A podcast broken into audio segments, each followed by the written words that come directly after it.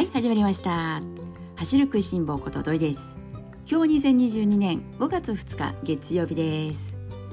さあ皆さん5月に入りましたよ。早いですね。本当にあっという間に4月も終わり1年3分の1が過ぎました。というわけで今日はですね4月の振り返りやっていきたいかと思います。まあ、ここでねこの4月の振り返りやることは自分の中ではね分かってたんですけれども結論から申し上げるとですねまず私4月はですね目標100キロにしていたんですけれども久々に大きく下回ってですね71キロでした。これにはですねいろいろ訳があるんですがまあねたらればはなしというところでもう済んだことは仕方がないのでまたね5月新しい目標としては引き続き100キロというところでねやっていこうかと思っています。まあ、この4月、まあ、ダメだった、ね、理由心当たり、まあ、いろいろあるわけなんですけれども、まあ、簡単にねあの私の何が良くなくてこういう結果、まあ、失敗に終わってしまったのかっていうところをね、まあ、参考がてらお話しさせていただくとするのであれば。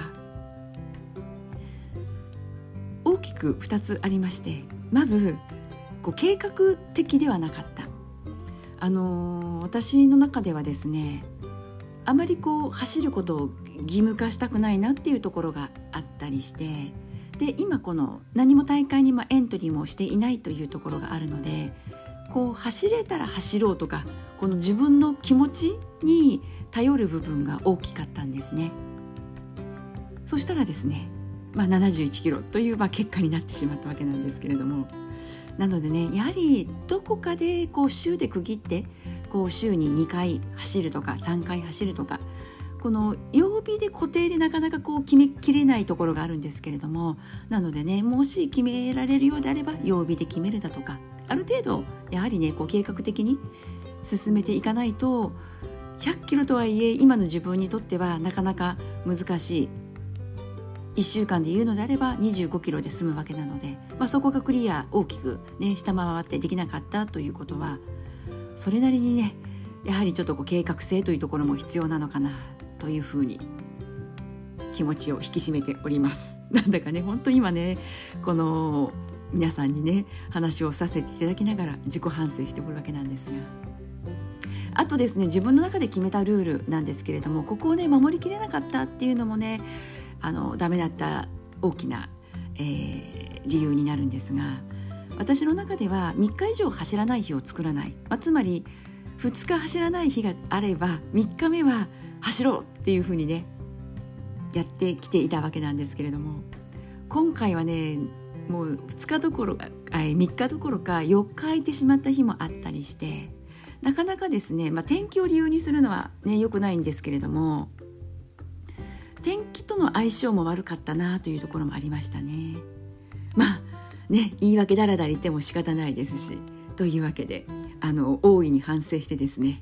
で5月またね元気に楽しくやっていきたいなと思っております。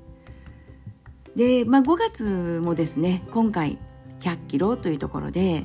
4月ね大きく下回ってしまったからじゃあ5月はねその分を取り戻す意味で例えば120キロ走るよとかで少しだけ増やして110キロっていうのもありはありなんですけれどもね、まあ、無理をしないというのが自分の、えー、中ではねある意味こう決めていることでありますから。なのでここもねやはり10キロではあの増やすことはなくね100キロ5月もね目標としてやっていきたいかと思います。どうでしょうか皆さんは？4月どんな走りだったでしょうか？4月はねいろいろとこの環境面で変化大きな変化がねあった方もいらっしゃるかと思います。それこそねあの例えば今まで学生だったけれども社会人になったようだとか社会人の方であれば転職したよとか移動があってね引っ越しなどバタバタしていて新しい部署になれるのにねもう走っているどころじゃなくって、ね、部署が変われば新しい業務担当も変わったりだとか本当いろいろ毎日ねあったかと思います。ね、そういう方もいらっしゃれば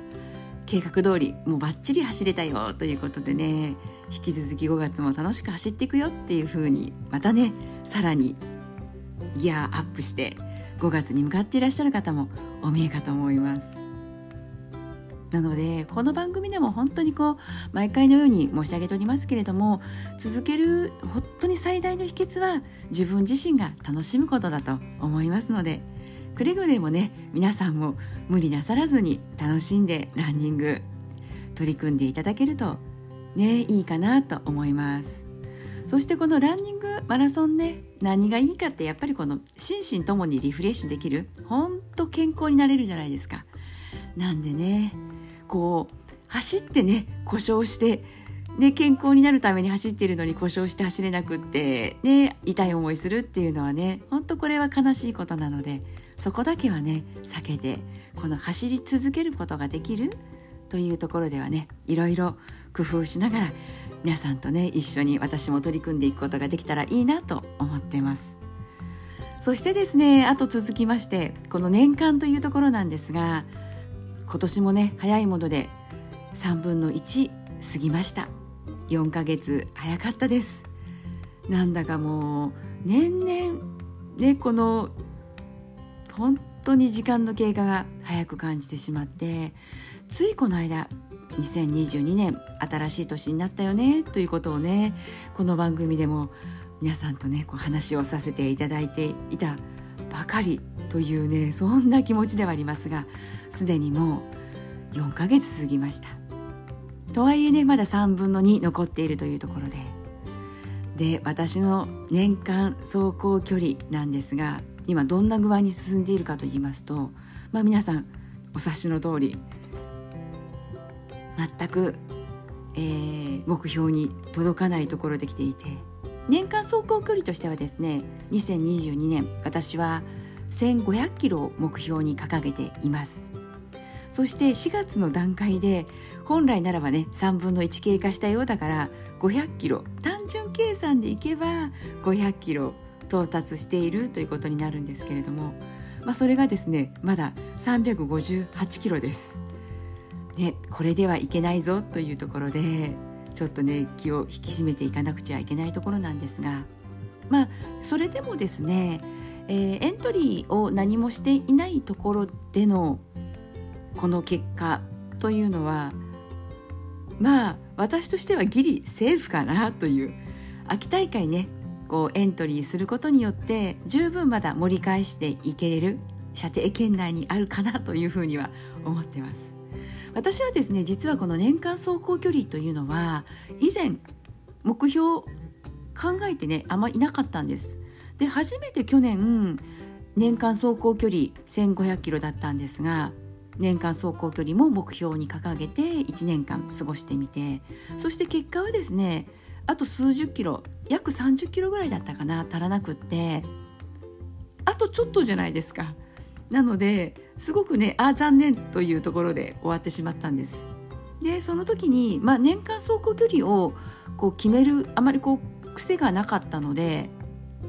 数字として決めてはみたもののこう日々例えばこう毎月毎月ね月間走行距離は振り返ってはいたんですけれども年間はあまりこう見る機会がなく1年経って結果あと少し足らなかったよということだったので、まあ、今年もね同じ1500キロという目標にしてみたんですが今年に関してはね毎月毎月しっかりと年間走行距離の方も、えー、累積でこう見ていっているという状況です。なのでね年間走行距離も掲げてみるのもこう長いスパンでこの走るということを考えていくことができたりするのでなのでなかなか今のところ私としてはこの年間走行距離の目標を掲げてみることはおすすめできることの一つだなというふうにもね思えております。なんでね、えー、5月年間走行距離ね、4月まで終わった段階で約まあ150キロは足りていないんですけれども、まあ、5月もねまた終わった時点で年間走行距離がどこまで伸びたのか。そしてね月間走行距離は5月100キロということなので大きくこの不足している年間という部分での不足している部分を、ね、詰めることはね、えー、難しいのかなとは思うんですが、まあ、無理をしてもね、えー、故障のリスクが増すばかりなのでね。なので私自身もね皆さんに申し上げている通り無理せず楽しんでやっていこうかなと思います。そしてこの楽しむという部分ではですね実は私今日休みということもあって久しぶりにですねこう本当にどうかな1年1年もっとになるのかなこの食べながら走る。ランニング。あの、例えばなんですけれども1箇所ピンポイントを決めてここのお店に行ってこの大好きなスイーツを食べて帰ってくる。なんていうことはあったんですけれども実は今日はですね1箇所ではなくて2箇所カフェ巡りをする予定でいます。そしてあとは2箇所は決めていてもう現地に行って行き当たりばったりで何かね美味しそうなものがあればまたそこで立ち止まって。そんなねカフェ巡りのランニングを今日はね楽しんでくる予定です。なので今日私にとってはですねまずこの走る場所もういつもこう走っているこの地元ではなくて少し離れた30キロほど離れているところなんですが大府市といってですね知多半島の北部にあたるんですが愛知県の知多半島の北部にある大府市この辺りをね今日は走ってくる予定でいます。なんでこの環境走る環境が変わるとね気持ちも変わるので今日はね愛知県朝から晴れてましてしかもですね気温も最高気温が20度多分いくかいかないかというところになりそうですしそして何といっても朝からカラッとしてすごくですねこの走るにはちょうどいい、まあ、走るとねちょっと若干暑くなるかなというところはありますけれども本当にこう走りやすい気候なので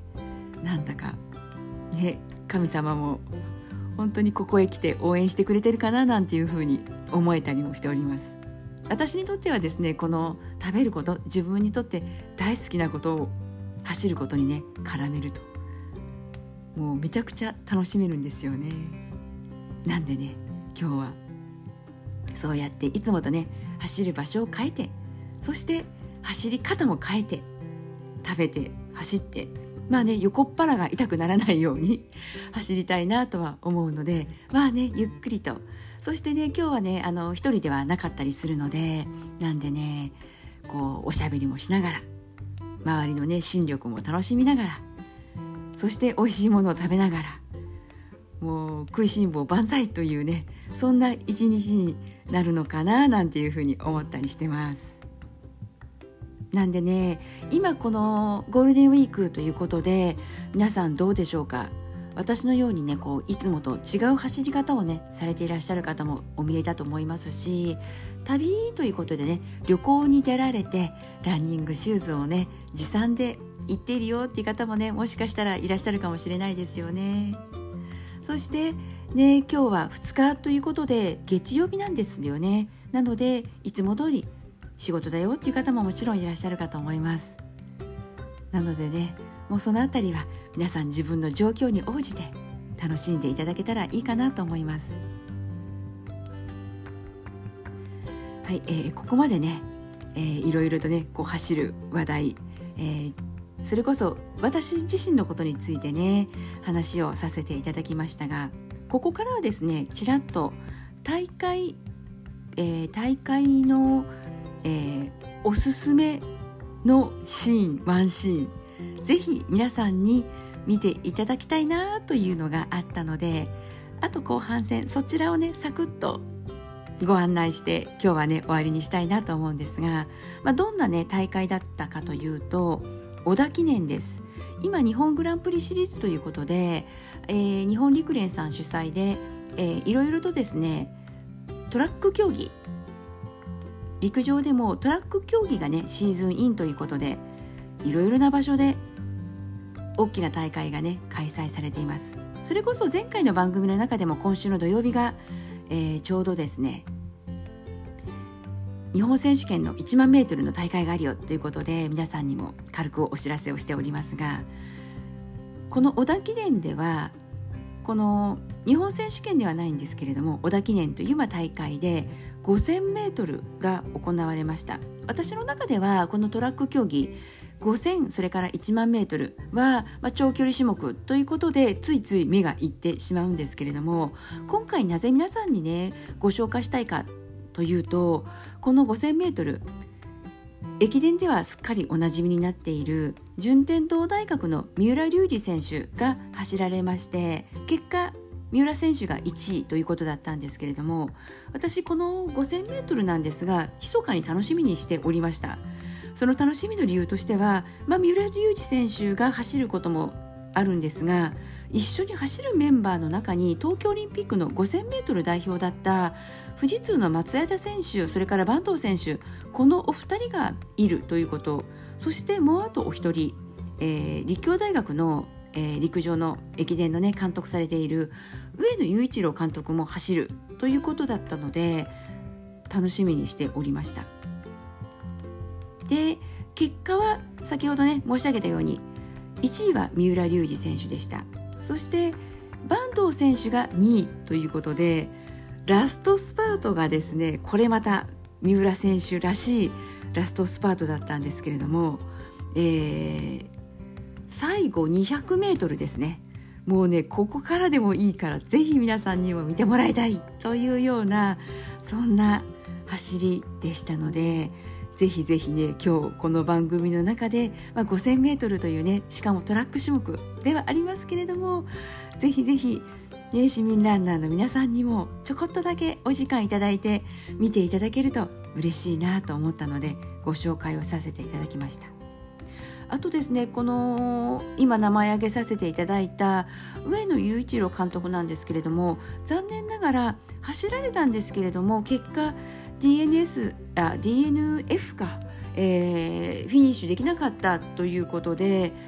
怪我とかされていなければいいけどなというちょっと気になるところではあったんですけれどもまあね、えー、いずれにしても相変わらずの立教大学、ね、監督の上野選手、ね、選手として走られておりましたのできっとねまた立教の選手の皆さん背中を見ながら監督の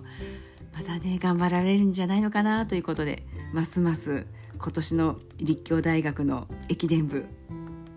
どんな活躍をされるのかね楽しみになってきてます。はい、そしてですねこの 5000m ね私がですねご紹介したいアーカイブなんですけれども日本陸連さんの方がですねアーカイブ、えー、YouTube の方でアップされておりますが、まあ、ライブ配信ということで何分長いです。この小田記念なんですけれども朝から大会があってですね 5000m が行われたのはもう夕方の6時過ぎだったんですね。なのでもう10時間以上の長い長いライブ配信のアーカイブになってます。なので皆さんこの 5000m ね見ていただくためにはですねもうこのアーカイブの最後の最後の方です。もう10時間を過ぎたですね10時間14分あたりからこの男子の 5000m スタート時間になっておりますので。なのでね、えー、私この番組の概要欄の方に日本陸連さんの YouTube のアーカイブ配信、えー、リンク貼っておきますのでぜひご覧いただけるよという方はですね時間10時間14分過ぎからこの辺りからね見ていただけたら男子の 5000m にちょうどいい時間ですのでぜひぜひラストスパート 200m だけでも見てもらえたら嬉しいです。そしてこの 5000m は三浦選手今回、えー、優勝した時のタイムが13分32秒ということでね14分あれば見えてしまう 5000m です。私がですねこの 5000m そして1万 m トラック種目ではあるけどあのー、見ていて楽しいなと思えるのはフルマラソンと違って本当にこうサクッと見ることができる。結果がすぐわかる。そしてまあこのトラック競技のこの本当にこのラストスパートラストのデッドヒートここがですねとっても見応えがあるんです。今回で言うと三浦選手と松谷選手このお二人のデッドヒート見ていただけるとね嬉しいなとも思いますし三浦選手といえばね4月の上旬には金栗記念で、えー、ここではですね 1500m 走られているんですがやはりラストスパートというところではこの 1500m の時は三浦選手と遠藤選手このお二人のね最後の走りもね見応えがありました。なんでねこのトラック種目本当にラストが面白いです。そしてサクッと見られるところがまたまた楽しいです。なんでねこの市民ランナーの皆さんの中ではねこのトラック種目陸上の中でもトラックとなるとやはりこのロードと違うのでなかなかこう見る機会がなかったという方も多いかと思います。私もねつい数年前まではそうでした。でも実際見てみると意外に楽しいそして意外にサクッと終わっちゃうから見やすいというところもあってどんどん好きになりました。なのでねもし一度まだご覧になられたことがないよという、えー、市民ランナーの方お見えでしたら是非見ていただけたら嬉しいです。そして今週の土曜日はね1万メートルというマラソン走られているね実業団の選手そして大学のね学生駅伝でも顔なじみの選手こういった方々もねエントリーされているのでぜひぜひ見ていただけたらなと思います。そしてこの1万メートルの日本選手権についてなんですけれどもこの1万メートルはもう日本選手権ということでね今日ご紹介したこの小田記念の日本グランプリシリーズとはまたちょっと違ったりしますので日本一を決める大会です。なんでねこの土曜日の1万メートルもぜひ見ていただきたいなと思います。はい、えー、それではですね今日は私の4月の振り返りこちらをねメインにお話しさせていただきました。今日はね、まあ、5月の2日ということでねゴールデンウィークもいよいよ後半戦に入っていくのかなと思います。なのでねゴールデンウィーク連休だよって言われる方はね引き続き後半戦も楽しんでください。そしてまあ私のようにねゴールデンウィークはなくいつも通りだよっていう方はねお仕事頑張っていきましょうね。そして私は今日ね2日月曜日ではありますけれども今日はねたまたま休みということがあってこれから久しぶりの食べるランニングカフェ巡り楽しんでいきたいなと思います。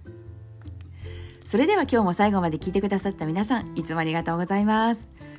ではまた次回元気にお会いしましょうね。ではではまたね